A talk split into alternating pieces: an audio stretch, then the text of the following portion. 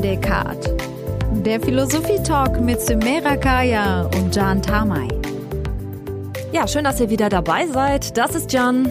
Hallo zusammen und das ist die Sumera. Hallo, heute sprechen wir über dieses Kribbeln im Bauch, das aber auch oft zur Kopfsache wird, die früher oder später jeden von uns trifft, oder sagen wir mal die allermeisten, die Liebe. Ihr müsst wissen, eigentlich ist Liebe kein klassischer Gegenstand der Philosophie. Trotzdem hat der Philosoph Peter Travny ein Buch über dieses Thema geschrieben mit dem Titel Philosophie der Liebe. Und wir wollten jetzt wissen, was dahinter steckt. Herr Travny, Liebe, das ist ja eigentlich was sehr Persönliches, das auf Erfahrungen beruht. Also dürfen wir davon ausgehen, dass Sie selbst mehrmals gut verliebt waren? Ich gehe schon davon aus, dass eigentlich jeder Mensch ähm, gut verliebt war, wobei man sich natürlich fragen muss, was gut verliebt sein heißt, ähm, ja, ich glaube, ich war mehrfach schon über beide Ohren verliebt, ja. Wie muss man sich das vorstellen? Haben Sie das gefühlt? Haben Sie was dafür getan? Ich gehe schon davon aus, dass das, dass das etwas ist, für, für das man eigentlich nichts, äh, nicht so viel tun kann, sondern das einen schon anspringt. Äh, natürlich gibt's auch äh, vielleicht irgendwelche anderen Gründe noch. Also ne, die Wissenschaft oder Biologie spricht ja auch von, von Pheromonen und so weiter. Aber ich äh, gehe davon aus, dass äh, es, wie es auch immer ist, äh, es einen überkommt und äh, man dann ja eigentlich erstmal nichts machen kann, außer dem, dem nachzugehen, was einem dann da zufällt. Wenn Liebe etwas Persönliches ist, also uns es um unsere eigene Liebesgeschichten immer geht, kann dann Liebe ein Gegenstand der Philosophie sein? Ähm, in, in dem Sinne natürlich, dass auch der Philosoph seine eigene Betroffenheit ähm, mit hineinnehmen kann und vielleicht inzwischen auch muss in seine Überlegungen. Das war in der klassischen Philosophie vielleicht nicht so. In der klassischen Philosophie hat man noch gedacht, allgemein äh, über Liebe zu sprechen, also eine wirkliche Philosophie der Liebe äh, zu entwickeln. Mm, inzwischen, denke ich, haben auch die Philosophen gelernt, ähm, und äh, wissen, dass wenn sie über die Liebe sprechen, äh, ihre, ihre persönlichen Erfahrungen da auch mit hineinspielen. Ähm, müssen wir denn trotzdem bestimmte Wesenseigenschaften bei der Liebe auswendig machen oder bleibt Liebe immer singulär? Die Liebeserfahrung selbst, würde ich sagen, bleibt immer äh, singulär, was eben halt auch zu ihren schwierigen Seiten auch äh, dann beiträgt. Ähm, aber natürlich kann man äh, und wird man äh, in den Erfahrungen, wenn man mit anderen drüber spricht, ähm, Gemeinsamkeiten finden. Das ist klar nur die, sagen wir, unmittelbare Erfahrung, das unmittelbare Erleben, das lässt sich ja das lässt sich nicht verallgemeinern oder äh, gemeinsam erleben. Da, da muss eben halt jeder selbst hindurch. Wenn wir von Erfahrungen dann sprechen und auch von Wesensmerkmalen, Sie haben ja versucht, das in Ihrem Buch so ein bisschen zusammenzubringen, also über eine kulturelle Ebene auch, über die westliche Zivilisation sozusagen. Und wenn ich da äh, an so das ultimative Liebespaar denke, dann fallen mir Romeo und Julia ein, die füreinander sogar in den Tod gegangen sind. Wenn das ein Paar heute tatsächlich tun würde, also füreinander sterben, dann würden wir ihm, ihnen ja zumindest psychische Probleme attestieren. Warum gelten denn die alten romantischen Ideale in unserer heutigen Gesellschaft nicht mehr? Erstmal ist es ja interessant, dass wir dass die großen Liebesgeschichten, die wir uns erzählen, meistens im Tod, Selbstmord oder Mord und so weiter enden. Es ist ja nicht nur Romeo und Julia, es sind die griechischen Tragödien, es ist Tristan und Isolde, also bis hin zu ähm, dem Titanic-Film von Cameron, ja, da, in dem ja auch äh, Leonardo DiCaprio, äh, ich weiß nicht, wie er jetzt glaubt, Jack hieß er oder so, also eben halt äh, im, im, im Atlantik versinken muss, äh, um, um Rose äh, zu retten dieses Schema, äh, dass, dass die Liebe äh, immer in, in solchen Katastrophen endet, ist ja auch, ist ja bedenklich. Wir wissen auch, dass wir das Destruktive aus irgendwelchen Gründen sehr anziehend finden, aber es wäre natürlich schön, wenn wir äh, auch andere Geschichten erzählen könnten, ja. Und das ist eben das Eigentümliche, dass wir die, dass wir die eigentlich nicht haben. Realitätsnah ist das Ganze ja nämlich nicht. Also das gibt ja jetzt nicht wirklich jemanden im Freundeskreis, kenne ich jetzt keinen, der äh, jemanden im äh, eiskalten Wasser dann die Tür überlassen hat, damit er da drauf bleibt und ist selber dann im eisigen Wasser versunken. Also solche Liebesbeweise gibt's ja eigentlich nicht. Dieses Ideal dieser überromantisierten Liebe ist doch eigentlich nicht aktuell, oder? Ich weiß es nicht, wenn äh, den ähm Corona-Fällen, die im Krankenhaus allein sterben müssen. Also sagen wir mal, äh, man ist mit jemandem 20 Jahre verheiratet oder so. Und dann kommt es dazu, dass äh, einer eben halt in, Iso in Isolation da äh, sterben muss. Ich persönlich, Gott sei Dank, kenne ich kenne ich niemanden, der diese Erfahrung machen musste. Ich denke schon, dass sie dass sie auch nach wie vor schwierig ist. Denken Sie auch daran, dass ähm, äh, Beziehungsmorde, ja, also wirklich Morde aus Eifersucht und so weiter immer noch äh, ganz aktuell sind. Also es ist äh, keineswegs selten, dass jemand aus Eifersucht äh, seine Frau oder seinen Mann, seine Geliebte, seinen Geliebten wie auch immer, entweder schwer verletzt oder sogar tötet. Also das heißt, ähm, dieses Gewaltpotenzial, das also in diesen romantischen Geschichten ja erzählt wird, also es ist ja Gewalt, ja, wenn man sich selbst umbringt, das kann man ja nicht anders äh, sagen. Aber es ist ja eine andere Form von Gewalt, wenn jetzt äh, Romeo und Julia füreinander in den Tod gehen oder ob ich jetzt meinen Partner töte aus Eifersucht. Also irgendwas hat sich ja heute geändert, oder? Das ist schon, das ist schon richtig. Wir, wir würden das eigentlich nicht mehr als Kriterium gewissermaßen äh, vielleicht äh, aufstellen, nicht wahr? Also, aber andererseits andererseits, wenn man drüber nachdenkt und man entscheidet sich, sagen wir mal, für so eine wirkliche Liebesbeziehung, das heißt also nicht für einen One-Night-Stand oder sowas, ja, also wirklich für eine, für eine Liebesbeziehung,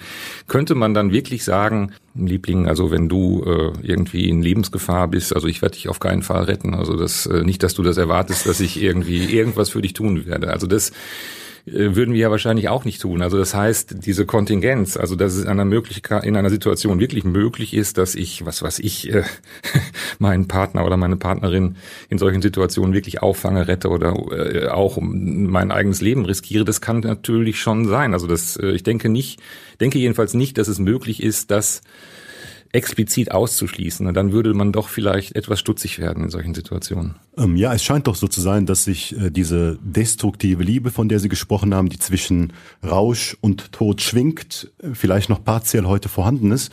Aber spätestens seit der Aufklärung hat sich doch unser Liebesverständnis verändert. Ich weiß gar nicht, welches Liebesverständnis wir eigentlich haben, ähm, neben dem romantischen, ehrlich gesagt. Und das ist, glaube ich, vielleicht ein bisschen das Problem. Es wird viel experimentiert, es wurde viel experimentiert. Denken Sie an schon an die, die, die, die sogenannte 68er-Generation, die also mit der sogenannten freien Liebe experimentiert hat, äh, ein Projekt, das wahrscheinlich, äh, das man wahrscheinlich als gescheitert betrachten kann. Ähm, auch heute nehme ich an, dass viel äh, improvisiert wird. Äh, ja, das äh, selbstverständlich haben wir uns auch jedenfalls hier im Westen stark liberalisiert. In äh, die die verschiedenen Beziehungsmodelle liegen gewissermaßen auf dem Tisch und können können erprobt äh, werden. Aber dass wir dass wir es schon irgendwie zu so etwas gebracht haben wie der romantischen Liebe als ja, wie soll man sagen, ja, über Jahrhunderte hinweg reichendes äh, Projekt. Das kann man ja, kann man ja eigentlich nicht sagen. Also das heißt, wir versuchen irgendwie, einerseits haben wir schon das noch immer im Rücken, der eine, die eine, irgendwie. Ja, also selbst bei Tinder suchen, habe ich gehört, Leute, den oder die eine. Aber natürlich äh, wollen wir das auch nicht mehr und auch in gewisser Weise aus guten Gründen nicht mehr so leben, wie das vielleicht übrigens äh, niemals wirklich jemand gelebt hat. Aber wir wollen eben halt gewissermaßen dieser Destruktivität äh, irgendwie aus dem Weg gehen und was ja auch gut ist. Aber wir haben es eben, glaube ich, noch nicht irgendwie hingekriegt zu sagen, ja, heute kann man das so machen. Ganz im Gegenteil. Ich höre eben halt vielfach, dass in diesen Experimenten, die es da gibt, eben halt auch Schmerz, Leid und was weiß ich, wirklich äh, Traumatisierungen gibt. Aber nicht nur die Experimente scheinen ja problematisch für die Liebe zu sein, sondern ganz bestimmte Gedanken der Aufklärung, nämlich, dass wir heute mündige und emanzipierte Menschen sind. Das scheint ja auch nicht unbedingt verträglich zu sein mit Liebe. Ja, das gehört mit zu dieser könnte sein, dass es mit zu dieser Krise gehört. Äh, wenn wir uns angucken, wie wir hier im, im Westen den Menschen, den Einzelmenschen, das Individuum bestimmen. Und das fängt schon eigentlich ganz früh in der Philosophie an, dass man sagt, der Einzelne muss autark sein. Also zum Beispiel äh, autark, das heißt, er muss äh, sich politisch gesehen unabhängig entwickeln können. Das heißt also, er ist finanziell unabhängig. Bis hin also zu Begriffen wie Autonomie. Das heißt also, ich kann, muss meine Entscheidung allein fällen können, insofern als ich in dieser Entscheidung ein, wie soll man sagen, mir ein Gesetz selbst gebe, das heißt Autonomie. dann kommen in diesen ganzen Bestimmungen, die also durch die Geschichte der Philosophie hindurchgehen, eigentlich kommt der andere nie vor in der Fassung dessen, was der Einzelne ist. Und das ist natürlich ganz, äh, ganz interessant zu sehen, dass wir heute autonom, autark, emanzipiert sind und es auch sein müssen übrigens, äh, bis hin zu äh, ökonomischen Anforderungen, also die von uns allen fordern, äh, dass wir flexibel, mobil und so weiter sind, also dass wir diesem, dieser kapitalistischen Wirtschaft auch entsprechen können. Und gleichzeitig haben wir diese Sehnsucht, eine gelingende Beziehung äh, zu führen, die meiner Ansicht nach schon damit zusammenhängt, dass man sich gewisse Abhängigkeiten zum Beispiel äh, eingesteht. Und das ist scheinbar sehr schwierig. Also diese, äh, diesen Spagat zu schaffen zwischen äh, ich bin selbstständig, kann unabhängig leben, ich kann, ich komme allein klar, ja, und andererseits eben dann eben doch in, in, mit einem Partner oder einer Partnerin zu leben auf, auf eine irgendwie intime Art und Weise. Sie haben das auf eine griffige Formel gebracht. Äh, die lautet Freiheit demütigt die Liebe und Liebe demütigt die Freiheit müssen wir die Freiheit aufgeben, um lieben zu können. Interessant, dass ich das geschrieben habe. Ja, ich meine, diese, die, ähm, es gibt eben natürlich Perspektiven und Hinweise auf den Menschen, äh, die schon sagen, dass wir eigentlich nicht, eigentlich nicht frei sind. Ja? Die Freiheit ist eine politische, moralische Bestimmung von uns. Also wir, das wird gewissermaßen ähm, in diesem Bereich äh, unserer, unseres Lebens oder unseres, unseres Selbst erwartet. Schauen Sie mal zum Beispiel als Kinder schon sind wir natürlich überhaupt nicht frei, sondern wir bewegen uns in notwendigerweise in einer in einer Abhängigkeit, also die auch erwidert werden muss, weil wir sonst sterben würden. Und dann äh, ja gibt es eben Hinweise darauf. Sehen Sie mal, die Psychologie äh, die, oder Psychoanalyse äh, weist darauf hin, dass äh, Freiheit auch in diesem Sinne einer völligen totalen Unabhängigkeit eine Illusion ist. Äh, insofern, ich würde sagen, diese politisch moralische Auffassung von Freiheit. Er hat in der Tat etwas Liebloses. Insofern müsste man wahrscheinlich tatsächlich, wenn man äh, also in einer Liebesbeziehung bereit sein, Freiheit in der Form von Auton Autonomie, Autarkie, Emanzipation auf, mhm. aufs Spiel zu setzen. Wenn ich das jetzt so höre, dann befinden wir uns ja in einem öffentlichen Raum. Also wenn Sie von Freiheit sprechen, äh, von politischen Raum, äh, wo wir im Prinzip unser Gesicht wahren müssen und uns als freie, emanzipierte Menschen darstellen sollen, dann äh, frage ich mich, ist in diesem Raum Liebe möglich oder wo entsteht Liebe? Das, das gehört schon mit auch zu den großen Erzählungen, die wir uns, ähm, die, die so überliefert worden sind, dass äh, Liebe so in einer äh, eine gewisse Intimität braucht. Also die große, nicht das so sagen darf, Philosophin äh, Hannah Arendt hat das mal so gesagt, dass Liebe eigentlich weltlos sei. Hm, dass ähm, Liebe, wenn sie ins politische gerät, auch alles durcheinander bringen würde. Dass Liebe auch äh, in, in der Politik und in, im öffentlichen Raum in, die, in dieser Form auch nichts zu suchen hätte. Die Liebe braucht äh, schon einen, äh, diesen Rückzugsort, diese auch diese Dunkelheit, wenn man so will, um sich äh, auch ja eben unabhängig auf diese Weise von von politischen politischen und moralischen Aspekten zu entfalten. Wenn ich noch einen Philosophen zitieren dürfte, dürfte, äh, und zwar den, äh, den Philosophen Friedrich Nietzsche, dann sagt er so sowas wie alles, was aus Liebe getan wird, geschieht jenseits von Gut und Böse. Das heißt also, dass, äh, dass Liebe auch so eine gewisse Anarchie ist. Also dass, äh, dass Liebe sich nicht gut rationalisieren lässt, selbst wenn wir sie rationalisieren wollen. Da darf ich schön amoralisch sein in der Liebe. Ja, wir sind, glaube ich, amoralisch in der Liebe. Nicht wahr? Wenn ich, wenn ich jetzt zum Beispiel, sagen wir mal, eifersüchtig bin, ne, dann formuliere ich ja einen Anspruch an den anderen. Ne? Also in gewisser Weise, ja, also sei, du musst mir treu sein. Jetzt, man kann das natürlich rationalisieren und sagen, nein, das ist ganz böse. Äh, du darfst den anderen nicht besitzen wollen und weil er ist ja eine freie Person und äh, das musst du doch wissen und so weiter. Ja, das, das mag ja sein, aber ich meine, Eifersucht bleibe ich, eifersüchtig bleibe ich trotzdem. Das heißt also, und ich finde auch, dass man das gewissermaßen akzeptieren, akzeptieren muss, akzeptieren kann. Also wenn die Eifersucht nicht zu irgendwelchen gewalttätigen Anschlägen äh, übergeht. Sie sagen ja auch, Leid und Liebe hängen ganz eng miteinander zusammen. Ja, das klingt natürlich schon wieder so ein bisschen romantisch also äh, und destruktiv, aber wir erfahren, also ich jedenfalls erfahre es so, habe es so erfahren, werde es wahrscheinlich mein ganzes Leben auch noch so erfahren.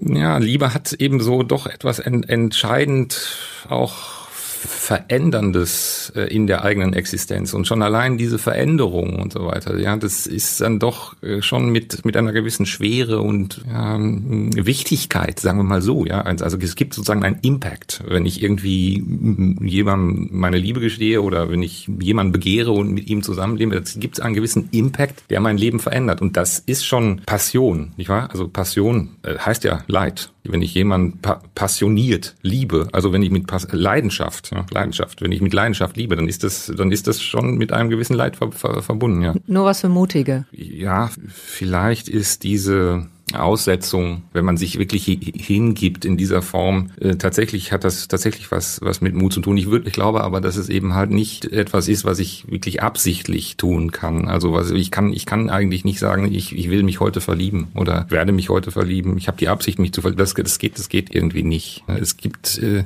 wenn man darüber nachdenkt, doch immer, ein, auch wenn es wieder romantisch klingt, großen Zufall in den Liebesgeschichten. Sie sprechen nicht nur von Leid, sondern auch von Hass und Krieg. Was mich interessiert ist, ähm, ist der Ort, wo dieser Hass und der Krieg ausgetragen wird. Ihre Antwort ist Intimität. Aber ähm, ich habe große Probleme zu verstehen, wo denn dieser Ort der Intimität sein soll, wenn er weltlos ist, wenn er amoralisch ist und, und anarchisch ist. Er kann ja nicht nur bei mir zu Hause sein, dass ich die Tür öffne und von der Öffentlichkeit, also vom Arbeitsplatz dann nach Hause gehe und dort in mein, in die Intimität hineintrete. Hm. Also es klingt so ein bisschen metaphysisch.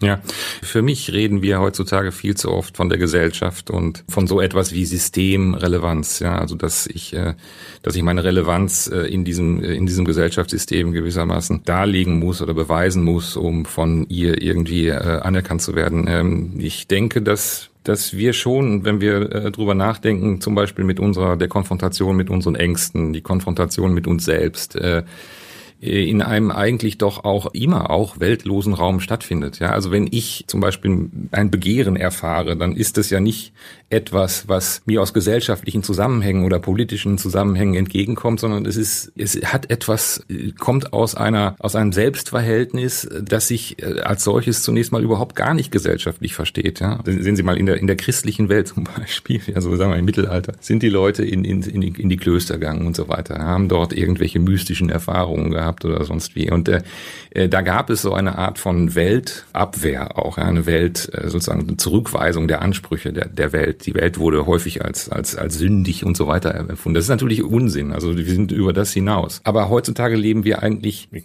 habe ich den Eindruck, äh, fast nur noch als irgendwelche äh, Mitglieder einer Gesellschaft, die nun auf irgendwelche Phänomene, die gerade wieder in dieser Gesellschaft aufpoppen, reagieren. Das sind wir eben auch nicht. Wir sind, wir sind schon auch äh, Wesen, die immer irgendwie auch äh, der Welt gegenüberstehen und äh, irgendwelche Affekte, zum, ja, wie ich gerade gesagt habe, Angst und so weiter erfahren und, und das zeigt, dass wir eigentlich immer schon auch in dieser Welt gleichzeitig auch weltlos sind. Und deswegen heißt Intimität nicht äh, Schlafzimmer, sondern Intimität heißt, diese Weltabgewandtheit dann auch mit jemandem anderen zum Beispiel zu teilen, ne? der, der mir dann natürlich auch in derselben Form auch begegnet, der mir irgendwie seine Geheimnisse anvertraut und so weiter, die in der Gesellschaft gar nichts zu tun haben, die auch mit der Gesellschaft vielleicht auch gar nichts zu tun haben. Und das äh, scheint mir, ist auch, auch übrigens in, in diesen sogenannten, wie man sagt, Diskursen, die heute Intellektuelle äh, pflegen, das wird meiner Ansicht nach viel zu wenig berücksichtigt. Also wir lösen uns eigentlich auf in Ge Gesellschaftswesen. Äh, also dieses Gefühl habe ich. Und das, das ist etwas, was, äh, was ich sehr problematisch finde. Das klingt mir jetzt so ein bisschen so, als würden Sie Liebe auf doch eine eher intellektuelle Art und Weise ähm, verstehen, aber ist Liebe am Ende nicht doch auch Sex? Ja, ich, äh, nein, ich, ich bin überhaupt kein Intellektueller. Nein, nein, ich, selbstverständlich ist Liebe ähm, äh, Sex. Also es gibt, es gibt schon auch Stimmen, die ich letztens äh, mal auch ähm, in irgendwelchen Facebook, nein, nicht Facebook, aber so auf YouTube, YouTube irgendwie gehört, dass, dass man Liebe auch von Sex trennen kann. Ich halte das für nicht möglich. Also Liebe ist immer auch Begehren. Es ist natürlich die Frage, wie sich dieses Begehren ähm, äußert. Äh, es muss nicht, es muss nicht immer gewissermaßen zum wilden äh, Analsex kommen, sondern es ist, es, es kann sich auch sublimieren, wie man sagt. Ja, also man kann auch sicherlich mit, mit, mit einem Partner zusammenleben, ohne diese Seite der, des Begehrens äh, unbedingt ausleben zu müssen. Aber das Begehren selbst, glaube ich, ist etwas, was äh, doch zur Liebe gehört. Nehmen wir diesen Aspekt ähm, des Begehrens auf, den Sie gerade angesprochen haben. Ist es nicht so, dass wir nicht nur eine Person begehren können, sondern im Laufe unseres Lebens viele Personen begehren und sogar während wir eine Person begehren, andere Personen begehren können. Ähm, inwiefern gibt es da einen Konflikt ähm, zwischen dem Begehren, die sich dann unter anderem in einer äh, Polyamorie ausdrücken kann, und ähm, einem Prinzip, was sie versuchen stark zu machen, nämlich das Bekenntnis zum anderen? Ich glaube, dass, äh, dass, dass die Probleme, die in sogenannten heteronormativen Beziehungen auftauchen oder auch meinetwegen in homosexuellen äh, Beziehungen auftauchen, dass die, die emotionalen Probleme sich, sich eigentlich ähneln in all diesen, all diesen Formen. Äh, das heißt also, ich glaube schon, dass wir immer doch mit denselben Phänomenen zu tun haben. Zum Beispiel Polyamorie hat viel, wie ich gehört habe, von Theoretikern und so weiter, viel mit Eifersucht zu tun. Eifersucht Eifersucht ist ein, wie soll man sagen, ist, ist Dynamit für, für diese Form des Projekts. Also, äh, und das, ich meine, das liegt ja auf der Hand. Und ich meine, wer hat, wer hat eben halt nicht mit Eifersucht zu tun? Eifersucht das, als Antrieb oder als, äh, aus welcher Perspektive jetzt gesehen? Nein, diese, also ich glaube, man geht diese, dieses Projekt ein, indem man sagt, ich begehre eben mehr, äh, mehrere Menschen und äh, ich begehre auch meine Freunde oder so und ich möchte das in meinem Leben realisieren. Und dann geht man eben halt ein, ein Verhältnis mit drei äh, Freunden, Partnern oder wie auch immer ein und wird dann aber, oder das jedenfalls habe ich äh, davon gehört, dass dann plötzlich aber doch äh, eben dieses Gefühl, was man eigentlich äh, ja gewissermaßen ja, überwinden wollte durch diese Entscheidung. Äh, ah, das äh, entsteht erst. Äh, oder, ja, oder wird, wird befeuert. Ja, kommt sozusagen ja auch hoch, lässt sich also gewissermaßen mhm. gar nicht durch solche solche Entscheidungen abwimmeln. Das heißt also, wir begehren wohl schon, könnte ich könnte man sagen, immer mehrere. Also wir sind wir sind schon, glaube ich, von der Natur her gesehen polygame Wesen. Trotzdem haben wir es, äh, ich glaube, in allen Beziehungsformen, homosexuell, äh, heterosexuell, äh, mit mit diesem Phänomen des der, der Eifersucht zu tun. Also wenn Sie ähm, davon sprechen, dass äh, Polyamorie ähm, in unserer Gesellschaft faktisch vorhanden ist und dass man selbstverständlich viele begehren kann, dann stellt sich für mich die Frage, ist Monogamie ein Konstrukt unserer Gesellschaft und ähm, widerspricht das unserer Natur, dass wir einen Partner ein Leben lang haben, wenn wir viele begehren? Ich habe leider auch gerade gesagt von Natur. Ich, ich sollte das vielleicht äh, finde finde das nicht so so gut. Äh, ich, weiß gar nicht, was wir was wir so wirklich äh, so mit der Natur zu tun haben, außer dass wir dass wir einen Körper haben und dass dieser Körper natürlich wie jeder andere Körper, der lebt, auch blutet und so weiter. Aber ähm, ich will gar nicht ausschließen, weil ich glaube, dass in der Liebe wirklich alles möglich ist. Ich will gar nicht ausschließen, dass jemand wirklich radikal monogam lebt und äh, dass jemand sagt, äh, das ist es und alles andere interessiert mich nicht, selbst wenn er dann vielleicht zuweilen irgendein Begehren fühlt, das aber dann eben halt auch äh, ja ganz ja in seinem Sinne auch gut damit umgehen kann. Also ich glaube in der Liebe weil sie eben anarchisch ist, weil weil, weil sie, weil sie kein, sie können, sie können Liebe nicht begründen, sie können Liebe nicht, sie können nicht sagen, also A, A gleich A, das das ist das Gesetz der Liebe, sondern äh, darin ist so, so vieles möglich, deswegen auch wahrscheinlich auch diese destruktiven Formen, äh, weshalb ich eben halt sagen würde, im Großen und Ganzen kann man das wohl empirisch äh, sagen, dass wir mehrere Beziehungen in unserem Leben haben, also zumindest chronologisch, ja, also äh, nicht unbedingt immer gleichzeitig, aber die meisten eben halt in ihrem Leben wirklich drei, vier, fünf, Beziehungen irgendwie haben. Und wenn man dann eben halt äh, tatsächlich ehrlich ist in dieser Situation, dann würde man sagen, gut, das, das gehört wohl mittlerweile doch auch zu unserem Leben, dass wir diese Form von Brüchen in unserem Leben auch irgendwie äh, akzeptieren, anerkennen und mit ihnen äh, umgehen, was andere Generationen ja zum Beispiel nicht getan haben. Die haben eben halt diese Brüche nicht zugelassen, was dann teilweise natürlich auch zu ganz äh, schrecklichen äh, Beziehungen hat äh, geführt hat, klar. Trotzdem würde ich, würde ich gerne wissen, was Sie beispielsweise Ihrem Sohn oder Ihrer Tochter Tochter empfehlen würden, wenn ja ihr, ihr Sohn oder, oder ihre Tochter eine lange Beziehung hat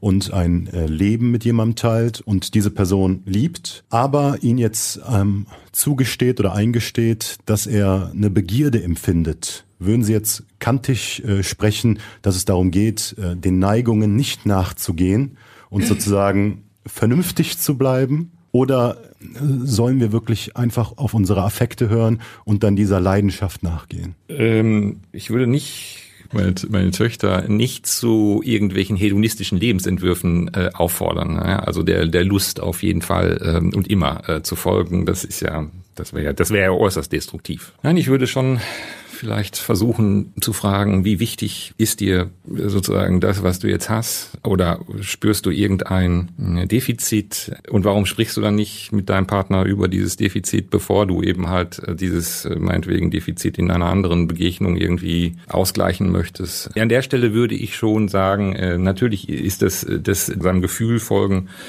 etwas, was, äh, was man, was man schon auch tun sollte. Aber wenn man eben schon in einer Beziehung ist, sollte man vielleicht darüber nachdenken, inwiefern man erstmal seine, seine Schwierigkeiten vielleicht in dieser Beziehung selbst dann bespricht, ohne sofort ein Chaos hervorzurufen.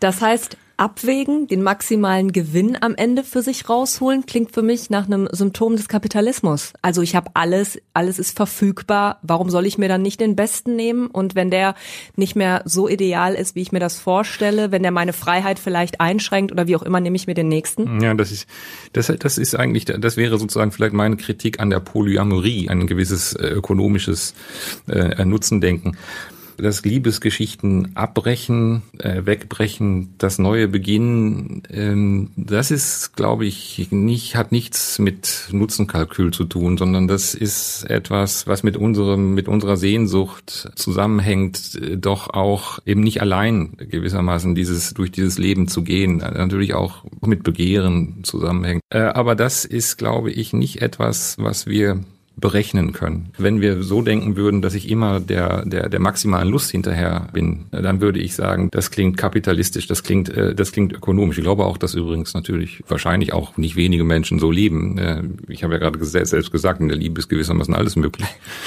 Aber wenn man gewissermaßen diese, diese Zusammenbrüche über sich ergehen lässt und dann eben halt irgendwie äh, sozusagen erstmal weiter krabbelt und sich dann wieder berappelt und irgendwie weiter, weiter lebt, dass das etwas ist, was zutiefst menschlich ist. Wie würden Sie denn sagen, ähm, wie hat der Kapitalismus denn die Liebe verändert?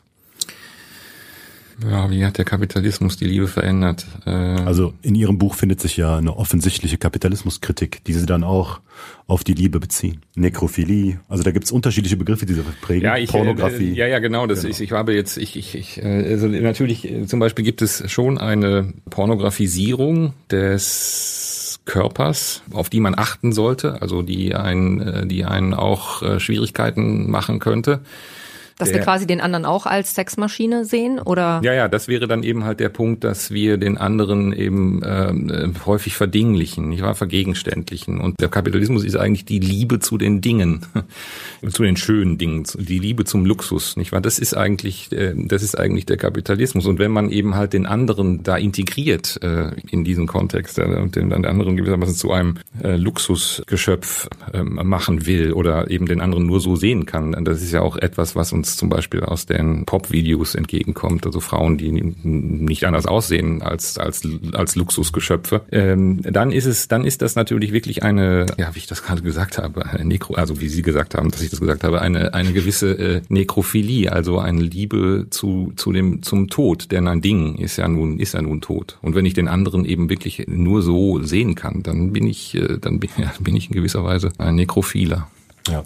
Sie schreiben, dass der Kapitalismus aus der Liebe Lust mache und ähm, dass diese Lust der falsch verstandenen Liebe im Kontrast zur wahren Liebe steht. Wenn sich diese wahre Liebe äh, in der Intimität verortet, dann klingt das für mich äußerst revolutionär. Ja. Also wollen Sie den Kapitalismus umstürzen? mit Liebe. Genau, mit der Liebe. Es wäre doch wunderschön. Ja, ich bin da ganz, wie soll man sagen, äh, resigniert. Ich glaube nicht, dass man das irgendwie kann, aber äh, Liebe hat diesen, also ich habe gerade gesagt, anarchischen Impuls. Die lässt sich eben nicht auf, auf so etwas wie, wie Lust oder ja, also diese, diese Form der Verdinglichung äh, reduzieren. Äh, und in der Tat äh, ist es ja, glaube ich schon, dass es auch wirklich, äh, wirklich diese, diese Blicke und Perspektiven auf die Liebe gibt. Also wenn es keine Lust mehr bringt, dann warum dann überhaupt? Also warum, warum eine Beziehung, ja, in der, in der ich nicht wirklich täglich gewissermaßen meine mir zustehende Portion Lust bekomme. Dann wäre natürlich Liebe schon ein, ähm, also meiner Ansicht, also diese die wahre Liebe in Anführungsstrichen, dann wäre das antikapitalistisch, das ist richtig. Aber ja, natürlich, ich meine, selbstverständlich ist Liebe antikapitalistisch. Also das wäre auch schrecklich, wenn sie irgendwie Kapitalismus, also selbstverständlich ist sie antikapitalistisch. Aber Sie haben ja gerade auch schon gesagt, dass man sich dafür eigentlich selbst nicht entscheiden kann, sondern dass das einem passiert, hm. die Liebe. Das wäre eben, ja, wie soll ich sagen, grundsätzlich antisystematisch, nicht wahr? Das wäre auch jetzt antikommunistisch in diesem Sinne. Es, es wäre eben antiideologisch. Und wenn der Kapitalismus unsere Weltauffassung ist, und, also zumindest in ökonomischer Hinsicht, dann verhält sich eben Liebe immer äh, schräg und in gewisser Weise destruktiv zu diesen, zu diesen Phänomenen, was ja auch toll ist. Aber wie steht es dann um das Selbstbewusstsein? Weil wenn Liebe uns trifft und wir sozusagen der Liebe ausgeliefert sind, dann ja, ist ja unsere Freiheit irgendwo relativiert. Und da Sie als Philosoph ja, die Freiheit eigentlich nicht ganz aufgeben wollen, muss es ja einen Unterschied geben ähm, zwischen Ihrem Freiheitsbegriff, den Sie irgendwo auf einer bestimmten Ebene erhalten wollen und somit auch das Selbstbewusstsein und sozusagen dem Hirnforscher, der der Liebe auf reine Hirnprozesse, auf, auf das Gehirn reduzieren möchte.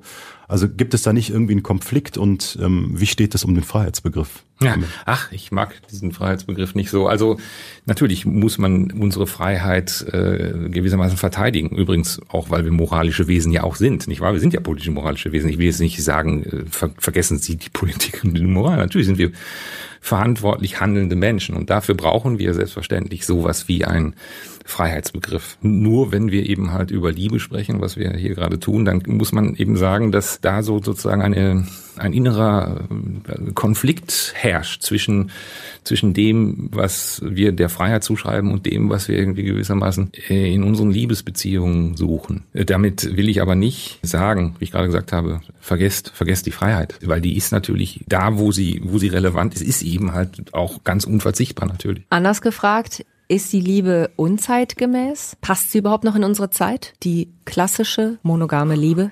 Ja, wahrscheinlich, wahrscheinlich ist ja, ist ja, wenn sie, ist ja irgendwie immer unzeitgemäß, weil sie dieses, was wir für zeitgemäß halten, was ja dann meistens äh, in irgendeiner Gesellschaft sozusagen entschieden wird, also ja, was, was ist für uns heutzutage zeitgemäß, dann müsste man dann wahrscheinlich eben halt tatsächlich sich die sozialen Medien oder die Zeitungen äh, angucken. Dagegen ist ja Liebe immer eine Gegenwelt. Also dann ist sie eben halt eigentlich immer, also ich, ich meine jetzt nicht übrigens nur die einzige wahre und echte, sondern eben halt äh, überhaupt äh, diese Form, den anderen zu begehren, sich ihm auszusetzen, sich auch verletzbar zu machen gegenüber dem anderen. Das ist dann immer unzeitgemäß, weil wir das in der Gesellschaft zum Beispiel, wie wir vorhin auch schon gesagt haben, nicht tun, auch nicht tun dürfen in gewisser Weise. Ja, also die zum Beispiel sich als verletzbar zu zeigen. Ähm, ich will nicht sagen, dass das, dass das zu einem, zum Beispiel in der Gesellschaft einem dann zu, zu Nachteilen gerät. Ich will nur sagen, das ist da nicht der Ort. Das wird wahrgenommen und dann wird aber gesagt, ja, um, um, der ist aber ein sehr trauriger Mann äh, oder eine sehr traurige Frau.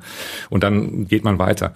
Aber natürlich in Liebesbeziehungen sind solche Lebenserscheinungen einfach einfach auch dann wirklich an, an ihrem Ort. Und insofern, ja, ist Liebe eigentlich immer eine äh, schon wunderbare Gegenwelt. Das ist ein schönes Schlusswort. Ja. Wunderbare Gegenwelt, finde ich gut. Nimm ich. Ich auch, ja.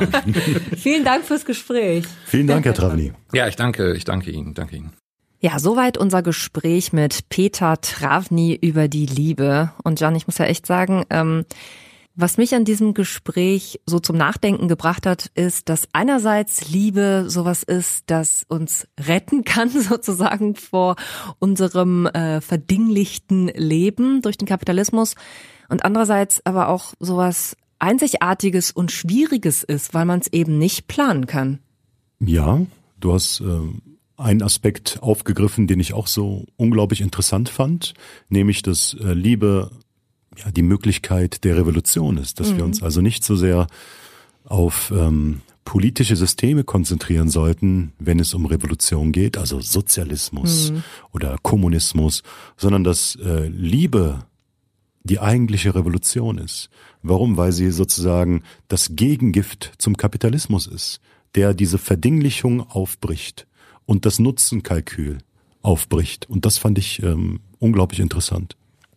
Was mich noch besonders interessiert hat, war der, ähm, war der Umstand, dass ähm, Travni gerade Liebe nicht in der Gesellschaft verortet, sondern einen anderen Ort, einen anderen Platz ähm, für die Liebe angedacht hat, nämlich die Intimität, hm. die gerade diese Weltabgewandtheit ist. Also wir gehen ja davon aus, dass, ähm, dass die Liebe sich auf der Arbeit hm. austragen kann, irgendwie beim Essen mit Freunden austragen kann.